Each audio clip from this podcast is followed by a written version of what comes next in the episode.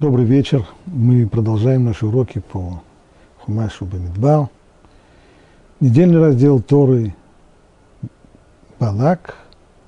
И сегодня мы с Божьей помощью закончим этот недельный раздел, последний урок. В центре этого раздела находится фигура Бильама – колдуна, провидца. На прошлой неделе мы обсуждали другой и дополнительный вопрос, а может быть он был еще и пророком.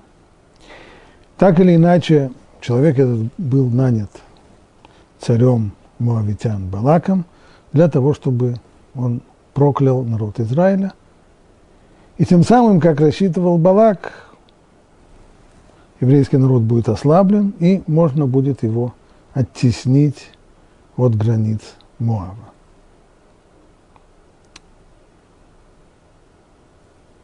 Бильам с самого начала занял следующую позицию. В принципе, он э, готов проклинать, почему бы нет. Но он, безусловно, понимает, что нужно получить э, согласие свыше. Поэтому то, что Бог ему скажет, то он и будет озвучивать. Не больше и не меньше. Таковы условия. Три раза пытался Бельам проклинать еврейский народ. Балак каждый раз подводил его к скалам, с которых можно было видеть часть стана израильтян. Он всегда старался, чтобы именно была только часть, но не весь лагерь. И предлагал ему проклясть вот оттуда, с этой точки зрения. И каждый раз проклятия в устах Бельама превращались в благословение. Это самые возвышенные благословения, которых удостоился еврейский народ когда-либо. Всевышний, как сказано в дальнейшем, превращал проклятие в устах Балака в благословение. Почему? Зачем это понадобилось?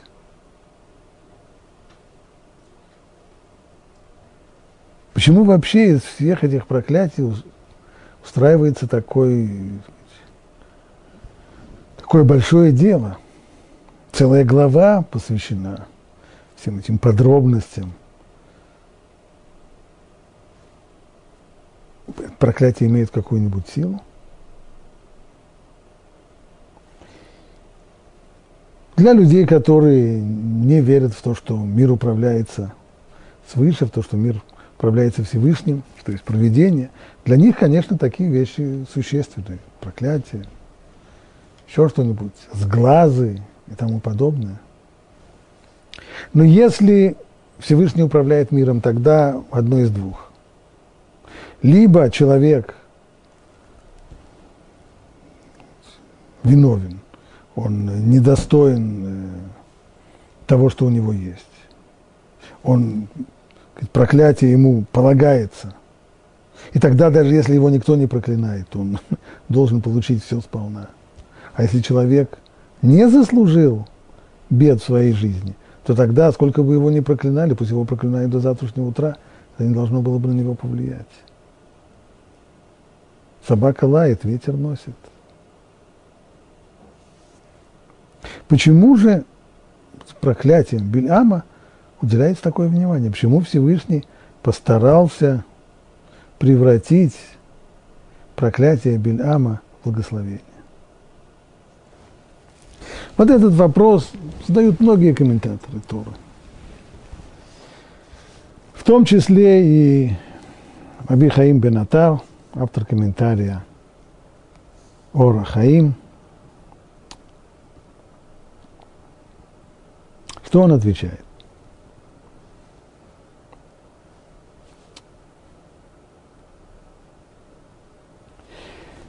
Мир управляется Всевышним, однозначно. На каких основах он управляется? Каковы правила, по которым проведение Ашгаха Всевышнего устраивает вещи в нашем мире? С одной стороны, правосудие. То есть мир устроен таким образом, что он реагирует на поступки человека. Примером может послужить мир природы. В мире природы мы знаем, что если человек делает какой-то определенный, какие-то определенные шаги, то есть э, тому неминуемые последствия. И если человек не ест и не пьет, то будут последствия очень печальные. Если наоборот человек позволяет себе переедать, увлекается сладостями и так далее, тоже будут последствия, известно. Он при, будет сильно прибавлять вес.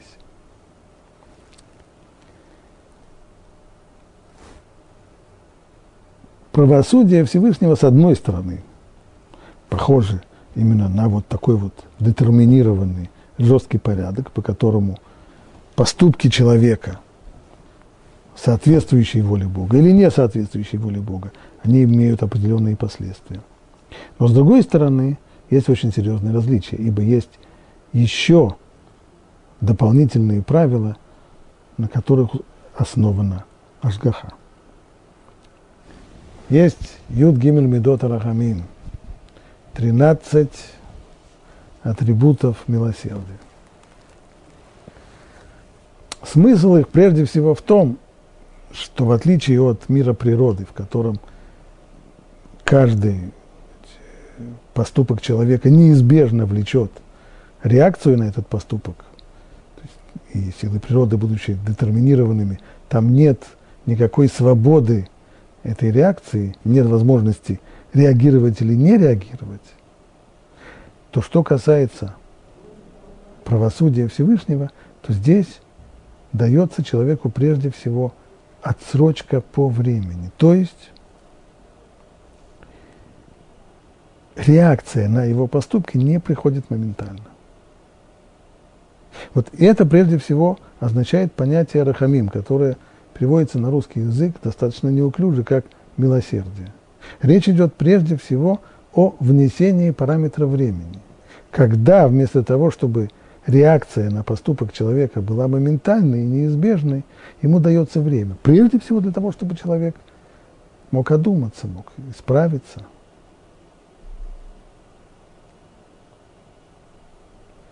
Но даже если человек не исправляется, одно из качеств, одно из, один из атрибутов милосердия, это то, что называется эрех апаем, долготерпеливость. Долготерпеливость Всевышнего это означает, что несмотря на то, что человек заслужил наказание, заслужил ограничения как, какие-то в э, тех благах, которые он получает, эти ограничения не вводятся, они откладываются, откладываются и откладываются.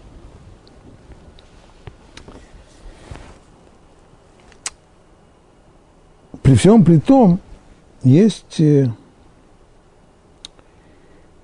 определенные моменты, в которых действует атрибут правосудия, и действует он моментально, действует он неизбежно.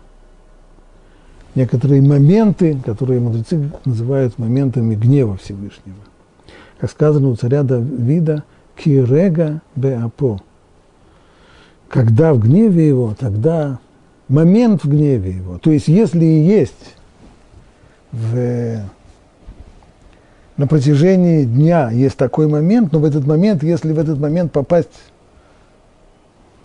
не совсем под горячую руку, но попасть в этот самый момент неизбежного гнева, когда действует в чистом виде Медат один, атрибут правосудия, то тогда человеку придется отвечать за все, что, за все, что он делает.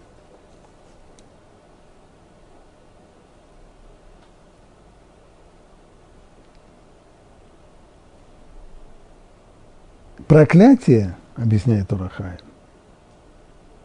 оно действует вот именно в этом направлении. То есть не проклятие само по себе может привести беду к человеку. Эту беду человек заслужил своими поступками, своими грехами. Он ее заслужил, но он ее пока не получает, ибо долготерпение Всевышнего защищает ее. Проклятие может привести к тому, что вот эта вот защита долготерпения Всевышнего не сработает. Одна из возможностей, это то, что говорят наши мудрецы, что в этом была способность Беляма, он умел уловить тот самый момент, в который Всевышний гневается. Быть может, всего лишь один единственный момент на протяжении всего дня, когда пробуждается первичное, изначальное правосудие Всевышнего, и в этот момент он старался проклинать, и это могло подействовать. Это одно. Второе.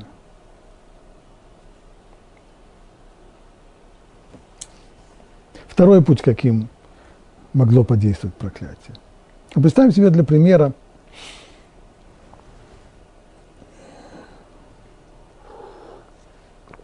заведующего отделением банка, который, от которого не скрывается факт, что один из его клиентов раздает чеки, которым нет покрытия. Чеки суммой превосходящие все те активы, которые есть у этого человека на счету. С точки зрения строгих инструкций, следовало дать указание не принимать эти чеки и не оплачивать. Ибо клиент уже глубоко залез в минус, он живет в овердрафт. Но вместе с тем, управляющий отделением банка, который знает этого человека, знает этого клиента, надеется, что тот еще выберется, что тот сможет заработать деньги, что тот сможет расплатиться своими долгами, что тот как-то вылезет, и в конечном итоге этот минус на его счете закроется. И поэтому он покрывает его. Он не возвращает предъявляемые чеки, банк эти чеки продолжает оплачивать. Так может продолжаться долго, пока вдруг кто-то не вмешается и не станет поднимать крик. Как же так? Что здесь происходит? Как управляющий отделением, филиалом банка, как он позволяет себе таким образом покрывать человека? Ведь этот человек давным-давно в минусе. Его доходы никоим образом не, сравня, не сравниваются с его расходами. Минус у него растет и растет и растет и растет. Он может дорасти до такого состояния, в котором уже будет невозможно его покрыть. Как же так? Вот здесь нашему банкиру придется изменить поведение и прекратить оплачивать чеки этого клиента. Почему он это сделает? Почему он изменит свое поведение? Потому ли, что кто-то поднял крик, потому ли, что кто-то начал э, задавать вопросы. И... Но нет, не поэтому. Он прекратит оплачивать чеки, потому что на самом деле инструкция, которая у него есть, ведь вот это строгое правосудие не позволяет ему давать деньги даром, не позволяет ему оплачивать чеки людей, у которых нет денег на счету. Ну, еще когда овердрафт маленький, туда-сюда, но в таких суммах и постоянно-постоянно это нет. Вот в чем проблема. Но только до некоторого времени, пока все было шито-крыто, пока все было тихо, то была возможность пользоваться долготерпением. То есть банкир мог быть долготерпеливым, подобно Творцу мира, и покрывать это дело. Надеясь, что в конечном итоге клиент образумится и сумеет покрыть свой минус. Но когда это вылезает, когда это становится общим достоянием, когда об этом начинает громко говорить, когда вот здесь уже, здесь приходится действовать по инструкции, строго по инструкции.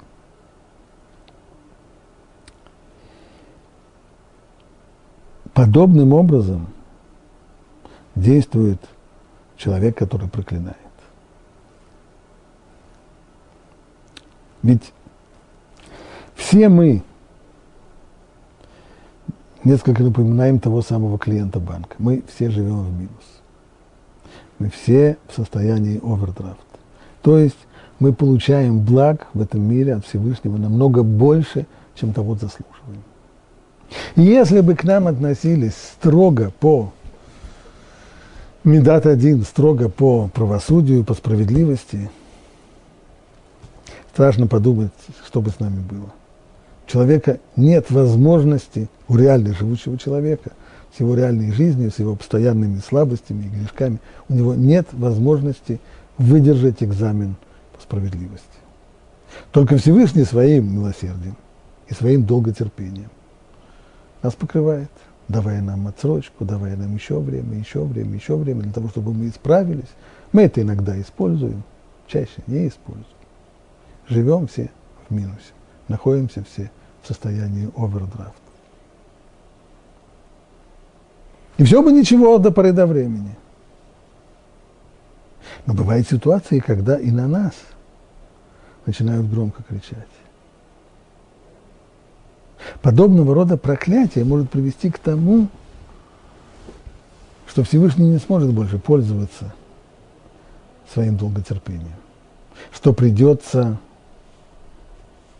достать наше досье и посмотреть, что же там происходит. Так говорит Талмуд, что накренившаяся стена напоминает грехи человека. Что это значит? Когда человек проходит под накренившейся стеной. Это же опасно. Ведь если она накренилась, то в один прекрасный день может и упасть. Есть же сила гравитации в мире. На что человек надеется? А, со мной это не случится. На чудо. По, по законам природы, если, если стена уже начала крениться, то она в один прекрасный день упадет. Человек надеется на чудо. Но если он надеется на чудо, то здесь уже это тоже одно из правил управления миром. Чудо, достойный человек этого чуда. Вот в чем вопрос. Если, а, как, а как, как узнать, достойный человек чуда или нет? Вот тогда достается, отряхивается пыль с личного дела человека. И оно проверяется, его заслуги. И его прегрешения, его плюсы, и его минусы. И если выясняется, что не заслужил он чудо, что заслуг у него намного меньше, а прегрешений намного больше, то тогда стена может и упасть. Почему она упадет? Потому что Всевышний его наказал, бросив на него камни, опустив на него стену? Нет. Стена упадет, потому что работают силы гравитации в мире. Вот почему она упадет. Только до некоторого времени они не работали. Только до некоторого времени здесь долготерпение, долготерпение Всевышнего защищало человека. Но в тот момент, когда человек подвергает себя подобным э, испытанием, когда он нуждается в чуде, тогда все другое. Тогда все идет иначе. Также говорят мудрецы по поводу, есть в трактате Шаббат, там говорится о, о том, что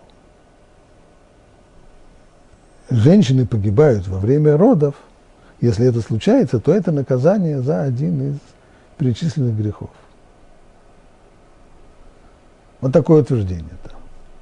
На первый взгляд непонятно. Если есть грехи, то, то тогда почему, нужно, почему именно во время родов? То есть получается, что не сами роды по себе приводят к опасности, а грех, ну тогда почему именно во время родов? Если, если грех – это причина наказания, то она может прийти в любое время. Объясняет там Талмуд, он дает несколько примеров чтобы объяснить этот механизм. Один из примеров, самый простой и самый понятный, говорит так. Да брось ты пьяного, он и сам упадет. То есть,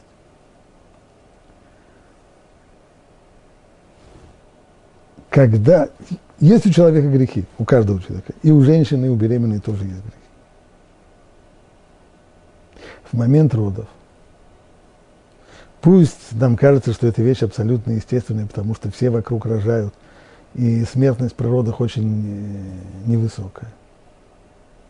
Но тот, кто хорошо понимает происходящее во время родов, всю сложную физиологию рождения человека, знает, что это вещь потрясающая, и любое отклонение, чуть-чуть отклонение от нормального хода родов может быть э, ужасно опасным, вплоть до, может быть и смертельным. Слава Богу, каждый раз все проходит, в большинстве случаев, 99, все проходит, все проходит хорошо, но опасность есть. В момент опасности женщина нуждается в защите, большой защите, в серьезной защите. Подобно тому пьяному, пьяный сам не может устоять. На ногах он не стоит. Чтобы он устоял на ногах, его нужно поддерживать. А если его не будут поддерживать, он упадет. А что это, человек его ударил о землю?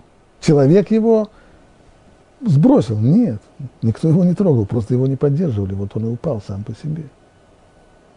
Таково состояние женщины во время родов. Сама по себе она находится в опасности. Нужна защита. Обязательно нужна защита. И, и не, не, не дай Бог, если этой защиты она не заслужила.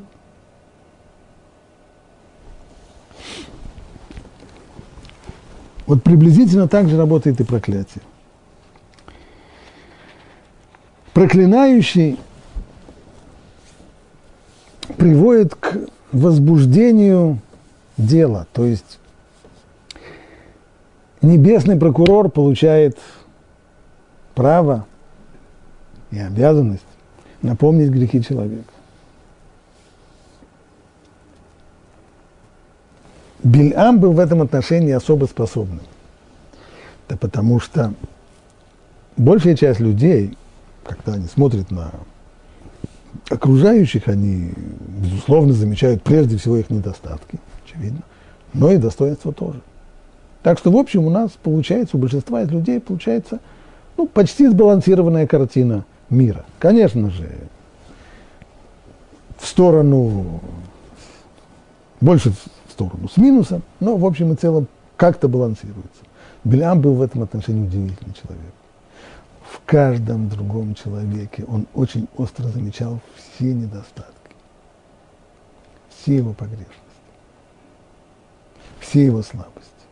И не видел у людей ничего положительного. Такой человек, то есть обвинитель, прокурор по природе своей, по, не, не по занимаемой должности, а по характеру, он был идеальным человеком для вот таких проклятий. Он был в состоянии пробуждать пробуждать небесного прокурора и приводить к тому, чтобы начала действовать Медат один, то есть атрибут небесного правосудия. И сказано, и увидел Бильам, что угодно Богу благословить Израиль, и не прибегнул, как прежде, к вражбе, а обратил лицо к пустыне. Что означает обратил лицо к пустыне?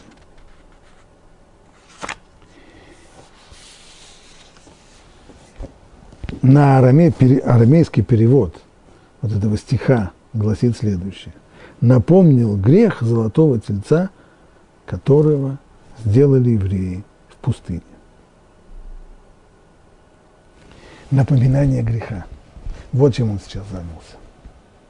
Тогда, когда был сделан этот грех, понятно, что это было страшное дело. И как это Тора говорит, что еврейский народ был тогда достоин самой страшной кары. Молитва Моше остановила. Молитва Моше так, за еврейский народ включила тогда вот механизм долготерпения, милосердия, в результате которого наказание раз, разделяется на много-много-много-много порций, не сразу и понемножку. Не только откладывается по времени, но и когда выдается, выдается понемножку. Так что есть возможность существовать, есть возможность продолжать жизнь, получая каждый раз сотую тысячную долю того, что причитается. В этом была сила Муше. Приостановить действие атрибута правосудия и запустить механизм милосердия. Бильам попытался раскрутить штурвал в обратную сторону. Путем напоминания этих грехов при своих способностях, при всех своих э, умениях, попытаться вызвать здесь наказание за тот грех, который был совершен в пустыне, за грех Золотого Тельца. Но и это не сработало. Почему? В чем здесь дело? Если у него есть такие способности пробуждать своими заявлениями, своими жалобами, своими доносами, приводить к тому, что небесный прокурор получает право обвинять, то почему здесь у него не получилось? А виноват он сам.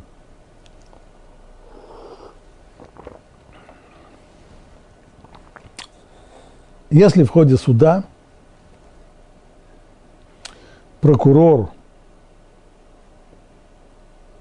требует, э,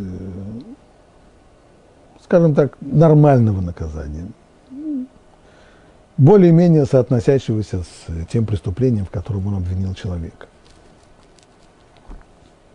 то судья спокойно относится к этому делу.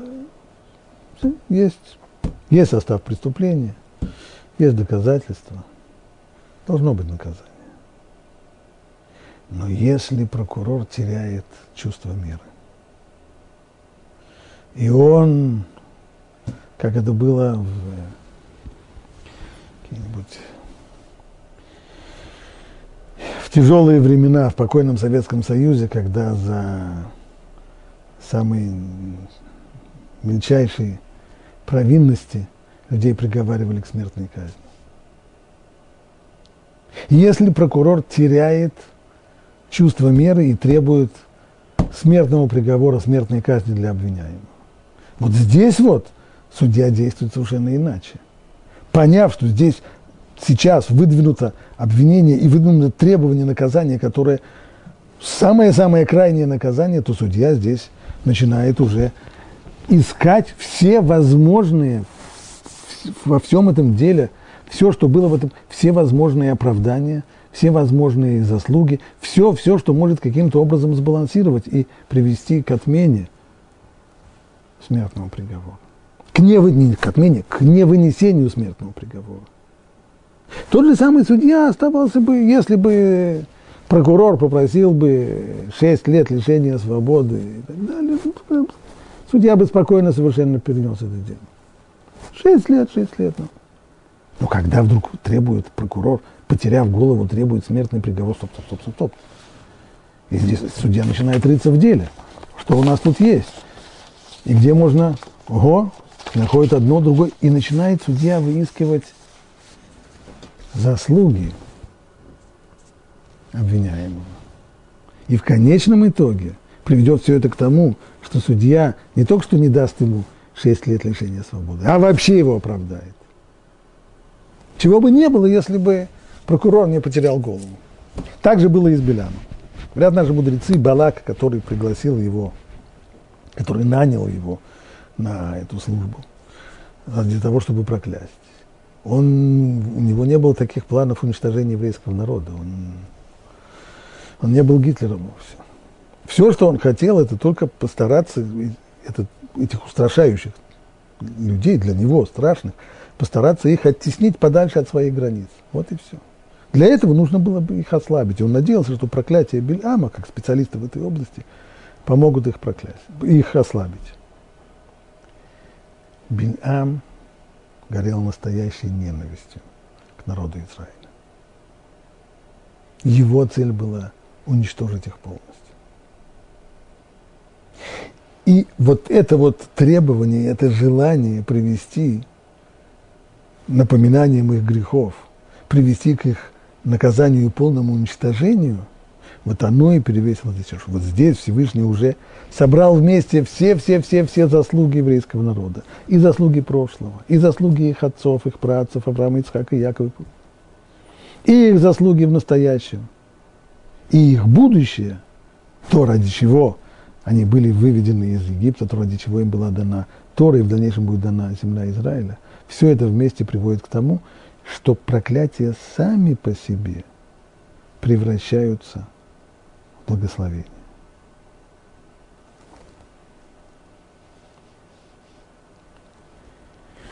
Вот что вышло с Бельамом.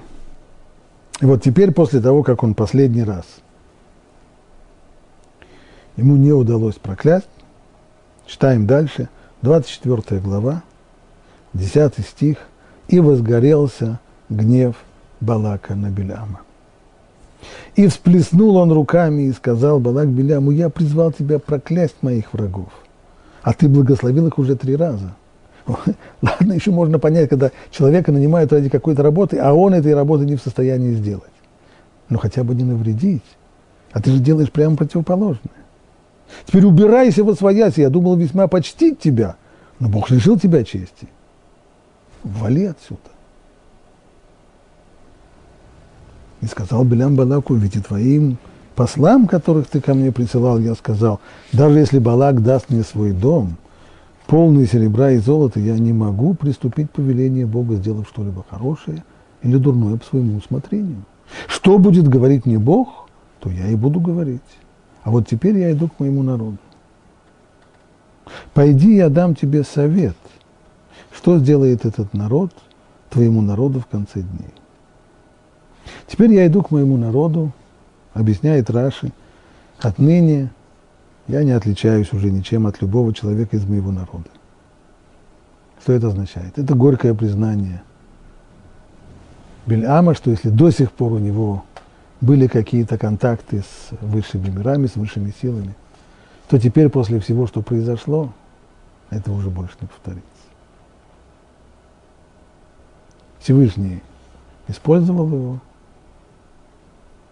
проклятие в его устах превратилось в благословение – и больше никаких контактов с высшими мирами не будет. Как говорил Остап Бендер, графа Монте-Кристо из меня не получилось, придется переквалифицироваться в управдомы. Это то, что ощущает сейчас Белян, что ему придется начинать жизнь простого гражданина царства Медиан. И что же в последний самый в самой последней беседе, прежде чем попрощаться и расстаться с Балаком, что же он ему говорит? Подойди, я дам тебе совет, что сделает народ твоему народу в конце дней. Но если ты хочешь дать совет, помочь не смог, по крайней мере, дать совет.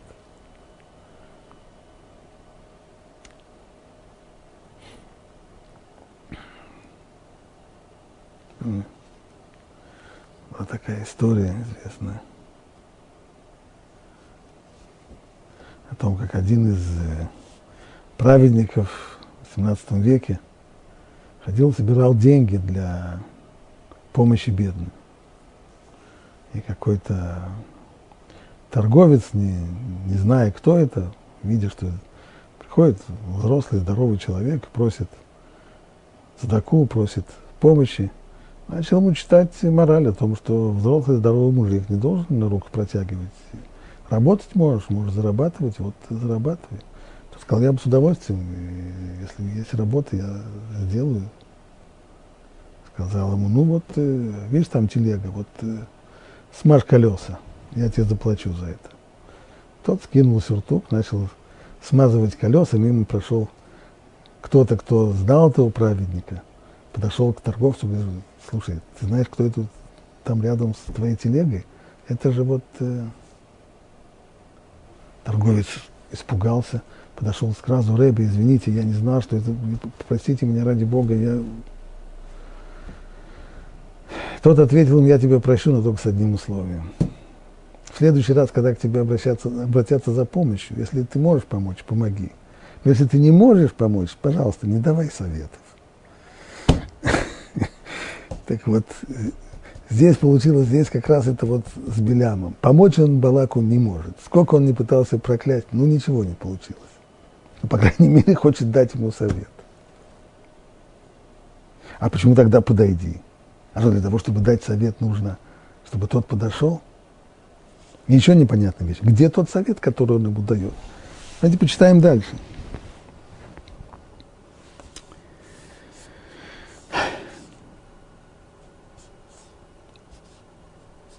Теперь я иду к моему народу. Подойди, я дам тебе совет. Что сделает этот народ твоему народу в конце дней?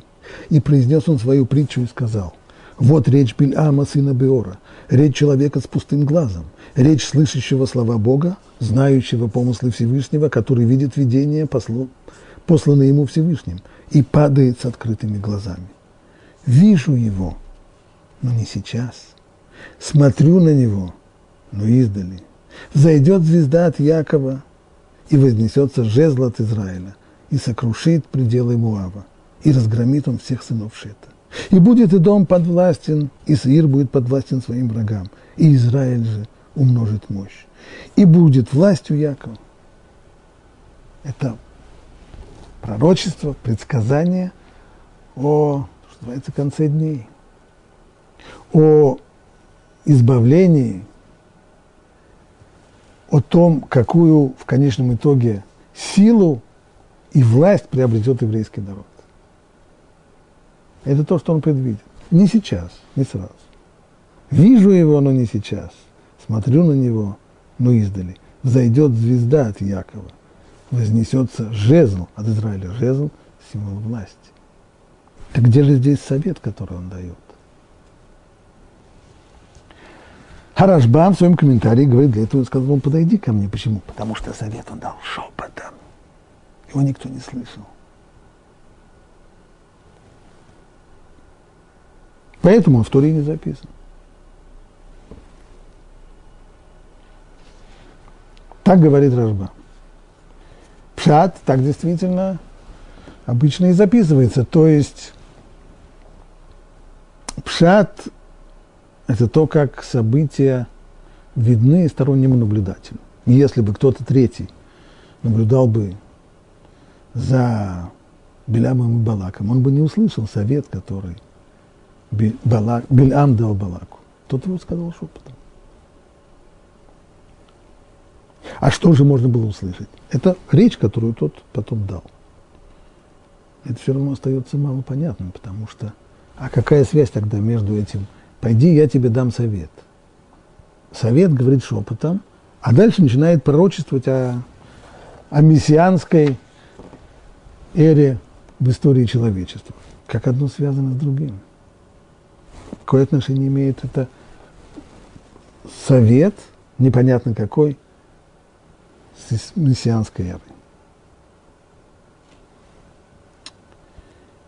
Раши говорит, подойди, я дам тебе совет, что тебе делать. Что же это был за совет? И Раши здесь намекает на то, что сказано в Талмуде, в трактате Санедрин – там сказано так. Бильам сказал Балаку, Бог этих людей ненавидит разврат. А они любят, есть у них слабость, к льняным одеждам. Так вот, я дам тебе совет. Ты поставь шатры, самые киоски, посади в них блудниц. Старую у входа, а молодую внутри. И пусть они продают льняные одежды евреи услышат, что здесь недалеко. 40 лет они уже по пустыне. В пустыне лен не растет. Одежды у них еще старые, которые они вынесли из Египта. Правда, они чудесным образом сохранялись, но все-таки. И вот пройдет слух такой, что недалеко отсюда есть э, рынок, на котором продают льняную одежду. Когда евреи-покупатели показались там, то старая говорила еврею, ну, вот не хочешь ли купить льняные одежды? Она называла правильную цену, реальную цену, сколько это стоит. Тут же из киоска показывалась более молодая и привлекательная и называла цену намного ниже. Почему тогда ниже? Вот, называется, только для себя. После этого молодая блудница говорила, ты же для нас совсем как свой присядь, заходи внутрь, в палатку, там выберешь себе цвет нужный, размер нужный. И предлагала ему вина. Когда еврей пил вино, он разгорячался и говорил, уступи мне, соблазнялся.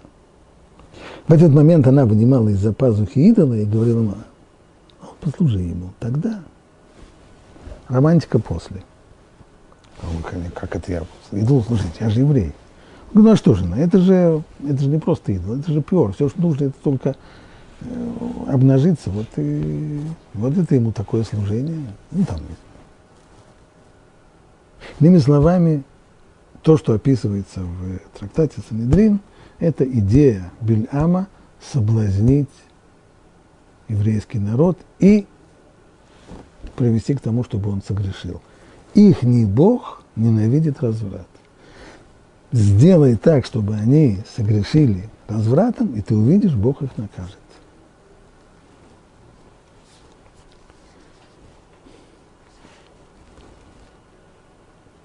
Как это связано с тем, что говорится в дальнейшем, с пророчествами о Машиихе, говорит Раши, это стих с пропущенными словами. То есть стих здесь подразумевает некоторые слова, которые не записаны, но они подразумеваются. И нужно было бы дополнить его так. Я дам тебе совет, как вызвать их падение, вот чего здесь не хватает, как вызвать их падение. И скажу, предвидя будущее, какое зло они причинят в будущем Муаву, тебе, твоему народу и всем остальным. Ну, то есть, я тебе дам совет, как их подвести под монастырь, что называется, как их привести к тому, чтобы они согрешили, чтобы Бог от них отказался, и расскажу, что они сделают в конце дней. И все равно не хватает здесь связки. Какая связь между тем, между идеей соблазнить евреев, между идеей привести их к тому, чтобы они согрешили, и между предвидением мессианской эпохи. На самом деле все не так сложно. Бельам видел, это был результат всего того, что прошло с ним до сих пор. Были у него, был здесь контакт с высшими мирами, благодаря которому Бельам получил вот это вот пророчество, предсказание о будущем избавлении, о мессианской эре который завершает наш период человеческой истории. Суть этой эры в том, что еврейский народ, который до сих пор нес основное бремя по служению Богу, будучи презираемый, ненавидим всеми остальными, преследуем всеми остальными, еврейский народ сможет возглавить человечество. Это и есть мессианская эпоха. Это и есть мессианское избавление. Это предначертано. Таков план истории, таков план развития человеческого общества, и Белям понимает, что отменить этот план он не в силах. Он пытался, честно пытался. Пытался проклинать, пытался напоминать грехи, пытался наводить дурной глаз. Все, все, все абсолютно средства из своего арсенала он использовал. Ничего не помогает, этот план не отменим. Но, по крайней мере, можно, если нельзя отменить его, то можно отдалить его. Можно попытаться сделать так, чтобы это случилось как можно позже. На это Белям считает, что он способен. Каким образом можно отдалить это? Каким образом можно привести к тому, чтобы все эти мессианские видения не реализовались в ближайшее же время? Соблазнить евреев и толкнуть их на грех. Тогда, пусть это не отмена, но тогда займет долго-долго, много-много времени, пока все это реализуется, пока все грехи будут очищены, пока придет расплата, пока, пока, пока. Вот в чем здесь идея – Пойди ко мне, говорит он Балаку, я расскажу тебе, что сделать так, чтобы те пророчества, о которых я сейчас расскажу, чтобы они не реализовались моментально. Как сделать так, чтобы эта мессианская эпоха не пришла быстро, чтобы было достаточно много времени? Я тебе скажу как. Их не Бог не любит разврат, ненавидит разврат. Толкни их на разврат. И тогда все это будет, как он говорит дальше, вижу его, но не сейчас. Смотрю на него – но издали. Все будет потом. Взойдет звезда от Якова и вознесется жезл от Израиля. То есть, как Раша здесь объясняет, вижу величие Якова, но это не теперь, это только в будущем. Взойдет звезда от Израиля, это следует понимать в соответствии с арамейским переводом. Что это означает? Тогда восстанет царь от дома, из дома Якова. И вознесется жезл, или скипетр от Израиля, это царь. Жезл – символ, атрибут царской власти.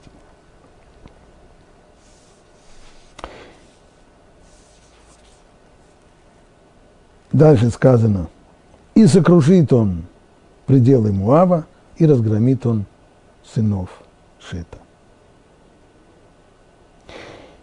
Если сокрушит он пределы Муава, если речь идет о конечном итоге человеческой истории, немножко странно, потому что на самом деле Муав был разгромлен практически до основания царем Давидом.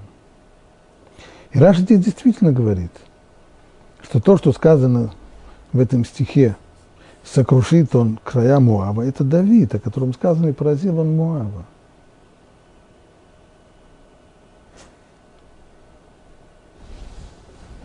Как же быть? Если речь здесь идет о мессианской эпохе, то почему вдруг речь прошла о Давиде? Здесь нужно навести порядок. Прочитаем, что пишет в законах царя, о царях Рамбам, это 11 глава законов о царях. Там содержатся основные понятия о Машиахе. В грядущие дни, пишет Рамбам, придет царь Машиах. Что означает Машиах? Машиах означает помазанный на царство. Процедура назначения царя на царство по Торе шла через помазание его специальным оливковым маслом. Царь Машиах восстановит династию Давида, поскольку по установившемуся закону царями над, евре... над еврейским народом могут быть только потомки династии царя Давида, никто больше. Стало быть, Машех – это тот, который будет потомком Давида, и он восстановит монархическую власть династии Давида. Надеюсь, никто не, не обвинит меня в призывах э, свержения демократии и установления монархической власти. Отстроит храм – и соберет народ Израиля, рассеянный по свету. Так, его функции – возвращение, все в нормальное состояние. Сегодня мы в ненормальном состоянии. Храм разрушен, еврейский народ находится в изгнании. Царь Машех возвращает еврейский народ, отстраивает храм. В его дни снова вступят в силу все законы, действовавшие в прошлом. Будут приносить жертвы в храме. Соблюдать субботний юбилейный год – в соответствии с написанным в Торе. Всякий, кто не верит в Него и не ожидает Его прихода, отвергает не только предсказания пророков, которые говорили о таком идеальном завершении человеческой истории, но и слова самой Торы и Муше нашего учителя. Ибо сама Тора свидетельствует об избавлении, которое принесет Машех. Здесь Рамбам цитирует отрывок из книги Дворим, пятой книги и возвратит Господь Бог твоих изгнанников твоих, и смилуется над тобой, и вновь соберет тебя, даже если ты будешь заброшен на край земли. То, что сказано здесь, это только предсказание о, о завершении всей истории, о возвращении еврейского народа на свою землю. А где здесь царь, помазанник из дома Давида?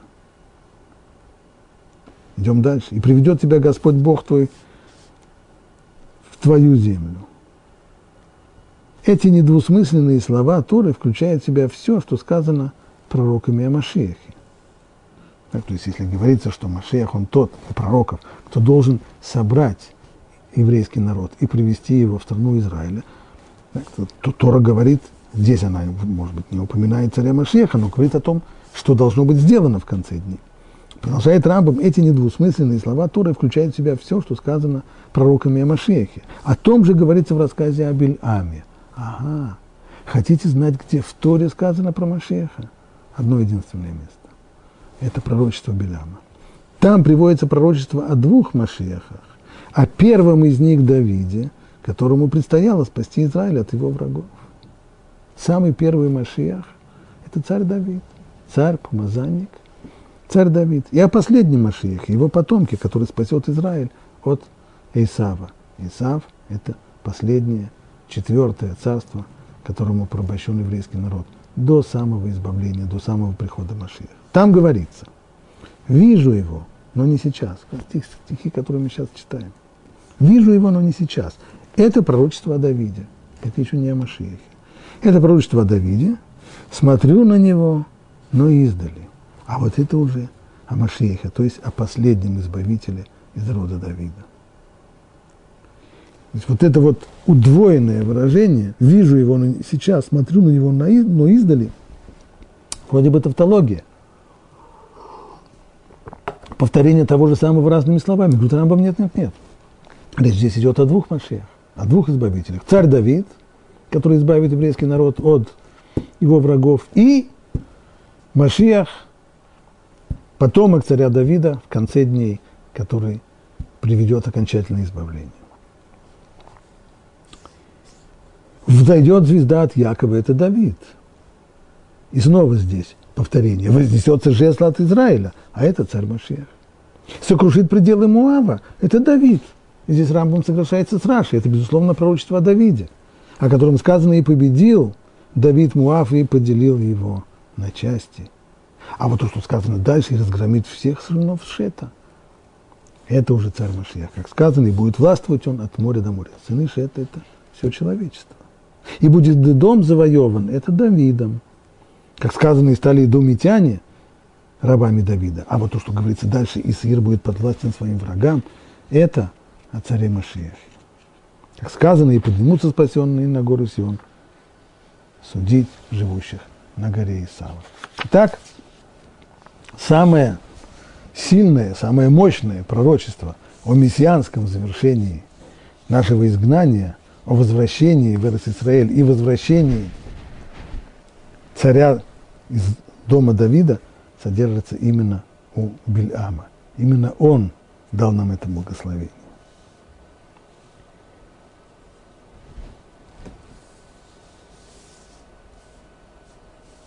Хочу закончить здесь только всего лишь одной фразой. Белям продолжает свои слова. «И увидел он Амалека и произнес свою притчу, первый из народов Амалек, но конец его – гибель. Амалек был первым из народов мира, кто сразился с Израилем по выходе из Египта. И в новом мире, несмотря на то, что у всех народов будет место в новом мире, но у Амалека не будет в нем места. Конец его гибель. И он увидел Кинеев, произнес свою притчу и сказал, прочным будет твое жилище, в скале устроишь твое гнездо. И чуть дальше, и произнес свою притчу и сказал, ой, кто останется в живых, когда Бог сделает это? То есть вот эта вот оптимистичная нота прихода Машеха вдруг изменилась на ужас, на выражение ужаса. Кто вообще останется жив, когда Бог сделает это? То есть перед приходом Машеха будут такие страшные трагедии, такие страшные события, такие страшные войны, что с трудом можно себе представить, кто может все это пережить, кто сможет пережить это. И придут корабли от Китим, и смирят Ашур, и смирят Эвера, но сами они погибнут. И встал Бельам, и пошел, и возвратился домой – а Балак также пошел своей дорогой. Вот эта вот конечная фаза драмы, которая разыграется перед приходом Машеха, описывается здесь так, придут корабли от Китим, и смирят Ашур, и смирят Эвер, но и сами они погибнут. Что такие Китим? Что за корабли от Китим?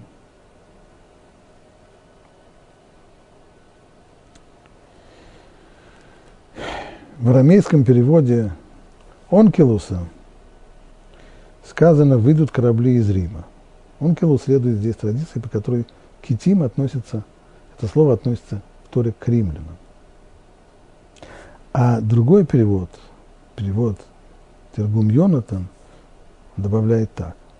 Корабли, нагруженные оружием и многочисленными людьми, выйдут из Ламбрании, так он называет порт отправления, и из других портов Италии, очевидно, тоже имеет в виду римляне, и присоединятся к легионам, которые выступили из Константини. Речь здесь идет о римлянах.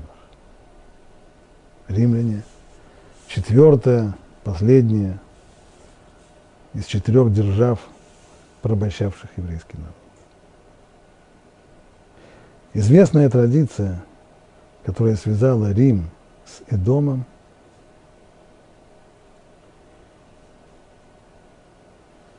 говорит о том, что у римлян, несмотря на то, что Римская империя давным-давно не существует, но у нее есть наследники. Те, которые воспринимали себя как наследники Римской империи.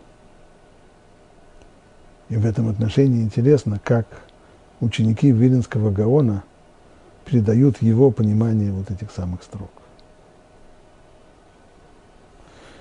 Виленский Гаон сказал своим ученикам, что если они услышат, что военные корабли Российской империи пересекут Босфор и Дарданеллы по направлению к Святой Земле, можно надевать праздничные одежды. Это явный признак прихода Машеха, о котором говорит здесь Белям. Говорят даже, что когда узнали в Вильне о том, что в результате войны с турками российские войска заняли Керчь, и тогда уже было волнение, что вот-вот приближаемся к тому времени, когда экспедиции российских кораблей пересекут Босфор и Дарданеллы по пути в Израиль.